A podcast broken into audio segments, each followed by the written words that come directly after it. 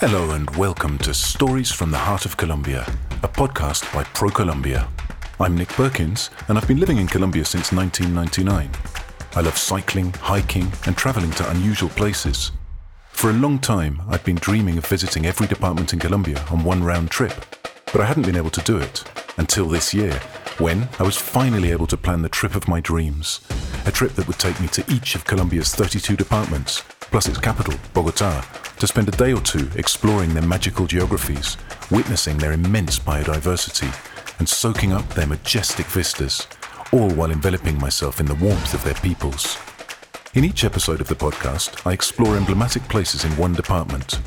On my journey, I learn about the customs and cultures of the people I meet, and I record a travel diary of their experiences, stories, and legends. The diary becomes an intimate and very personal record of the flavors, colors, and sounds I discover in this land of infinite horizons. Colombia has something for everyone.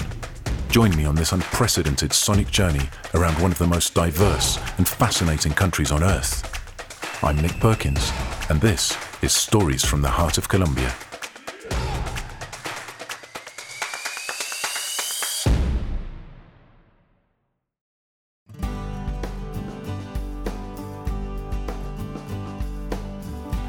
And so here we are, having been traveling around Colombia for two months.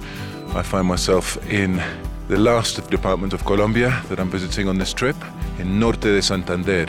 Actually, precisely at the moment, I'm in Santander because to get to where I'm going in Norte de Santander, uh, we have to get there from Santander. I'm in the municipality of Vetas. I stayed last night in the beautiful town of Vetas, set sort of on terraces on the side of a, of a mountain. And this morning, got up at uh, quarter to five to meet my guide today, Diana Mora. Diana uh, grew up around exactly where we are now. She grew up in the Valle de los Salados, which is where we're going today, in Norte de Santander. Diana is a student of veterinary medicine in Bucaramanga, and her parents still live in the local area. And she kindly agreed to show me around. So she's come up from Bucaramanga. We met this morning, and I'm here with Diana. Mi nombre es Diana Milena Mora. Soy de acá, del municipio de Vetas. So Diana was uh, just telling me she she was born and grew up in the Valle de los Salados, which is where we're going now, and uh, she lived there until she was seven when she moved uh, to Vetas. And uh, she lived there from the age of seven. Her parents still live up in this area. And um, today she's going to take me to Laguna Colorada, and Laguna Surcura, which are two of the uh, the closer lakes. Just because of the nature of uh, the recordings of these podcasts, we don't have too much time to go walking today. But as we're on our very short route, I'm going to be talking to Diana about the longer trekking opportunities. I know that you can trek for hours, days, perhaps weeks even in this part of the world.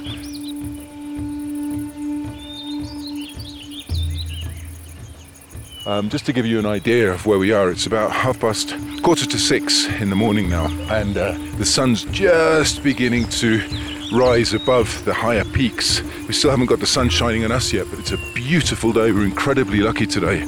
High mountains are notoriously unpredictable in terms of their weather. Last night it was raining, cloud cover was right down in the village of Vetas.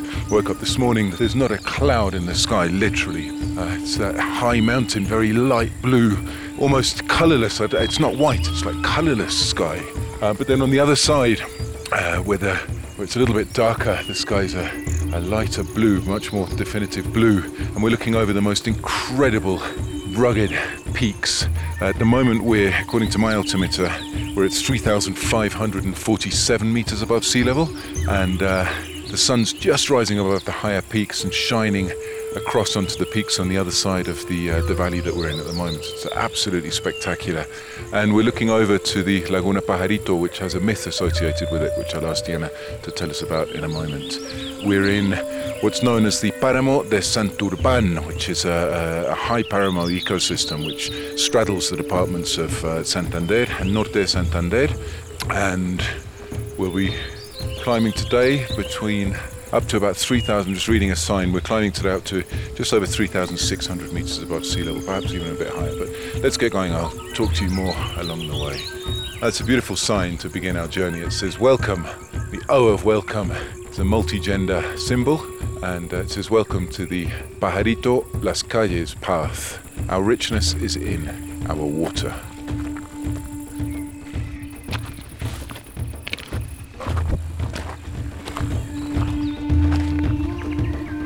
And the path we're on now is one of the multitude of they call caminos reales or caminos de herradura, royal roads, or caminos de herradura really means like a uh, cobbled road or paved with stone.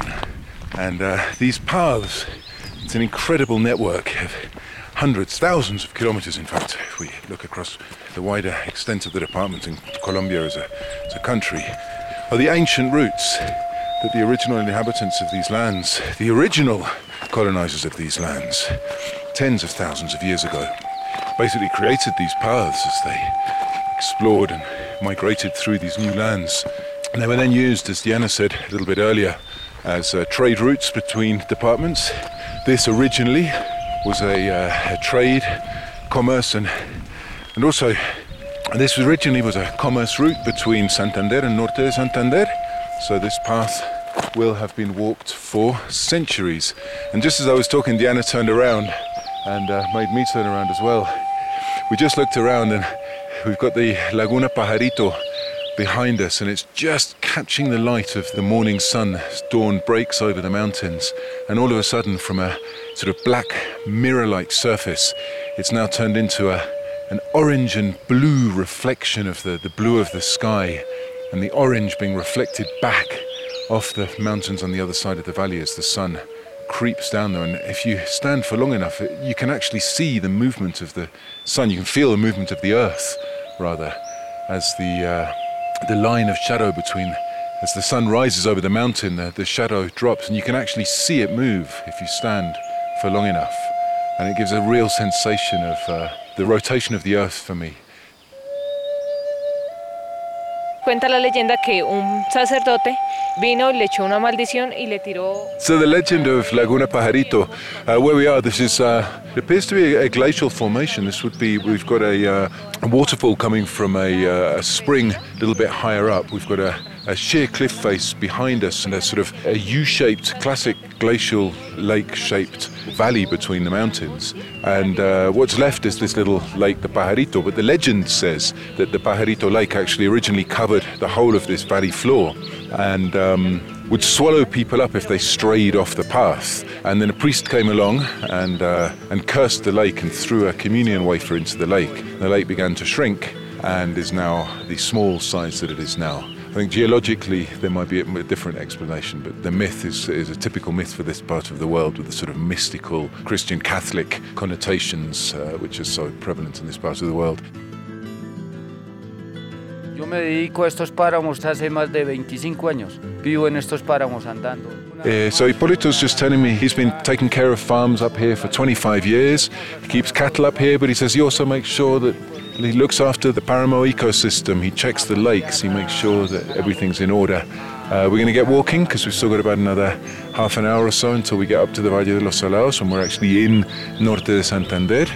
And uh, clouds are coming in over the mountains, so we better get walking because we don't want to don't want to get rained on. So I asked Diana, as someone who grew up here, what her favourite things about this particular area are. And I'll start where she finished, which was the sky. She said, when you're up here on a clear night, it is absolutely incredible. There's, ab- there's no light pollution whatsoever. There's, uh, once you're up at this altitude and in the Valle de los Salados, there are no nearby municipalities that are producing any kind of light pollution. So said, the sky on a clear night is just incredible. The only light you've got is the light of the, uh, is the celestial light shining down on you. And that, that for her is absolutely incredible. So, stargazing opportunities. Uh, the other thing she mentioned was uh, lots of bird life. She loves uh, the birds. She's seen herself the condors uh, in these mountains. There are also eagles, native eagles, flying around the mountains. And she also mentioned uh, a lizard. They call it the Paramo lizard, which I find fascinating. I had no idea that lizards lived at this altitude and at these uh, low temperatures. Mountain rabbits, she mentioned as well, and a number of other animals. So, what to do, as well as the hiking, bird watching, stargazing. Sounds like an absolutely incredible place to come and camp out for a few days. And so the Paramo ecosystem is a, it's an incredibly important ecosystem for the world, obviously, but especially for the local inhabitants because it's the source of their water.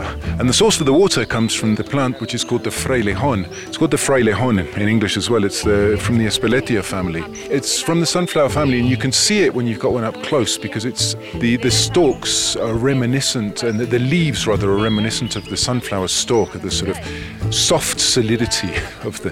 That's the only way I can find of describing this, the, the sunflower stalk, but the, with the hairs on it as well. And the way that the um, the works in, in a paramo ecosystem is it absorbs water from the rain, but it also absorbs water from the air.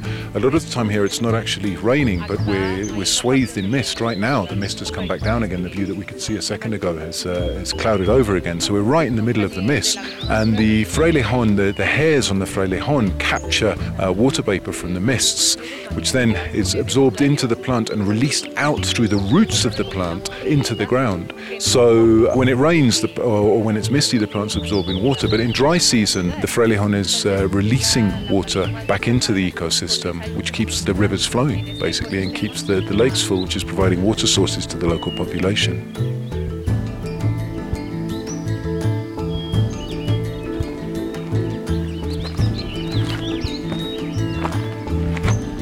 So, like I was saying a minute ago, this mountain climate is it's incredibly changeable. We just got to a strategic viewpoint, but we were shrouded in mist. Cloud cover was completely surrounded us completely, and then all of a sudden, the clouds opened up, and uh, we've got a beautiful view of one of the many lakes, the Laguna Colorada, the colourful lake, which from the angle that we're at is beautiful. It's heart-shaped, set in the basin at the top of a of what appears to be again a glacial valley. It's absolutely gorgeous. This scenery is incredible. Clouds are coming back down now, so we're going to carry on walking. Let's get going. Vámonos. Divino este sitio. This is absolutely incredible. We started walking over towards the path down to the Sukura Lake, and uh, like I've been saying in the last couple of recordings, it's completely cloudy, really low cloud cover. We were walking through the mist, and the day has just cleared up completely. We've got a totally, totally open, wide open view out over the Valle de los Salados. We can see all the way over to the mountains right on the other side, which uh, Diana tells me are the mountains of Pamplona, about 80 kilometers away from where we are. The most incredible view all the way down the, uh, the valley. We can see the roof of the house that Diana was born in and grew up in, and Hipolito still spends a lot of his time in when he's up here looking after the cattle. And we've just walked up. Oh my word. We've come to where we were coming. These are the two lakes. Wow. The Surcura Lake is right in front of us. ¿Y cómo se llama la de allá? El Macho is just in front of us. Sucre is just, it's it's absolutely, I can't describe it. It's surrounded by mountain vegetation and the low scrubs of the high mountain and the frailejones all over the place. But the color, it's this deep, deep black color. So it's, you can't see, it's almost as if it's not there. That's the only way I can describe it. It's, uh, it's like a mirror to the soul. And you're sort of looking out over some kind of reproduction of the cosmos here on Earth. It's, it's just it's just magical.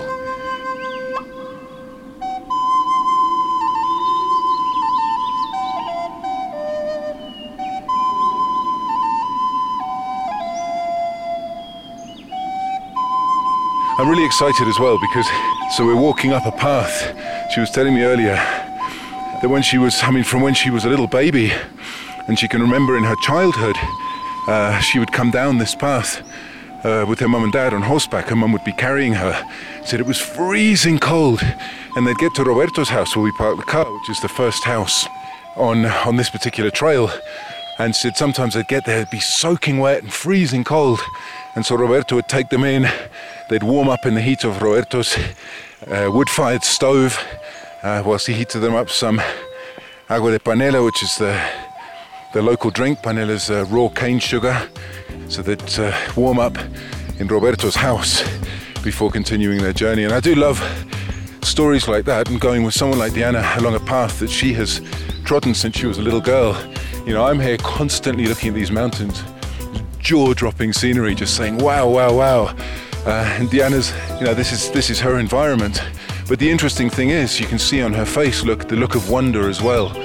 Uh, I think it's it's probably dual. It's a look of wonder at somebody appreciating the incredible natural beauty of her backyard. But it's also a look of wonder because it never ceases to be beautiful and stunning to the owner as well. And so it's a very, very special day and a very special way to end this uh, this incredible journey that ProColombia has sent me on and punto aparte of visiting all of Colombia's departments in two months. I wonder how many other people have visited the apartments in their entirety, let alone in the period of time that I've visited them. I really feel that it's been a moment in which I've been able to sort of take the temperature of a country. There have been no significant political, sporting, or even global events during the time I've been recording. So there's nothing that has changed people's psyche. It's really been a measurement of a, a moment in time in a country. Incredibly privileged and incredibly fortunate to have been able to do this. And it's such a beautiful place that we've chosen to do this last recording.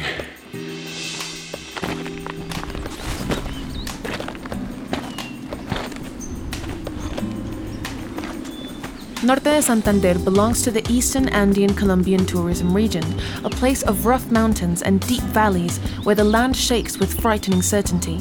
This tough landscape gave its people the fortitude and directness to cross and conquer the mountains.